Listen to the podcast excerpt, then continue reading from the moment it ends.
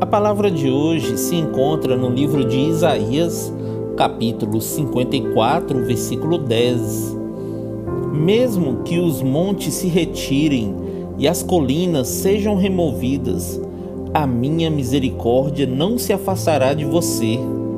Olá, irmãos, a paz do Senhor esteja convosco. Hoje é segunda-feira e vamos iniciar a nossa semana com esta promessa do Senhor nosso Deus.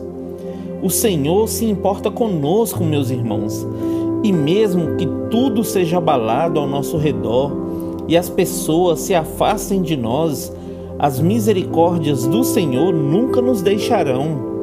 Precisamos crer em todo tempo que o Senhor nunca quebrará a sua aliança de amor para conosco.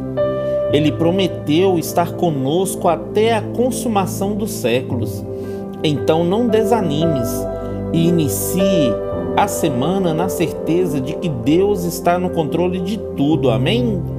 Que Deus abençoe você, sua casa e toda a sua família. E lembre-se sempre, você é muito especial para Deus.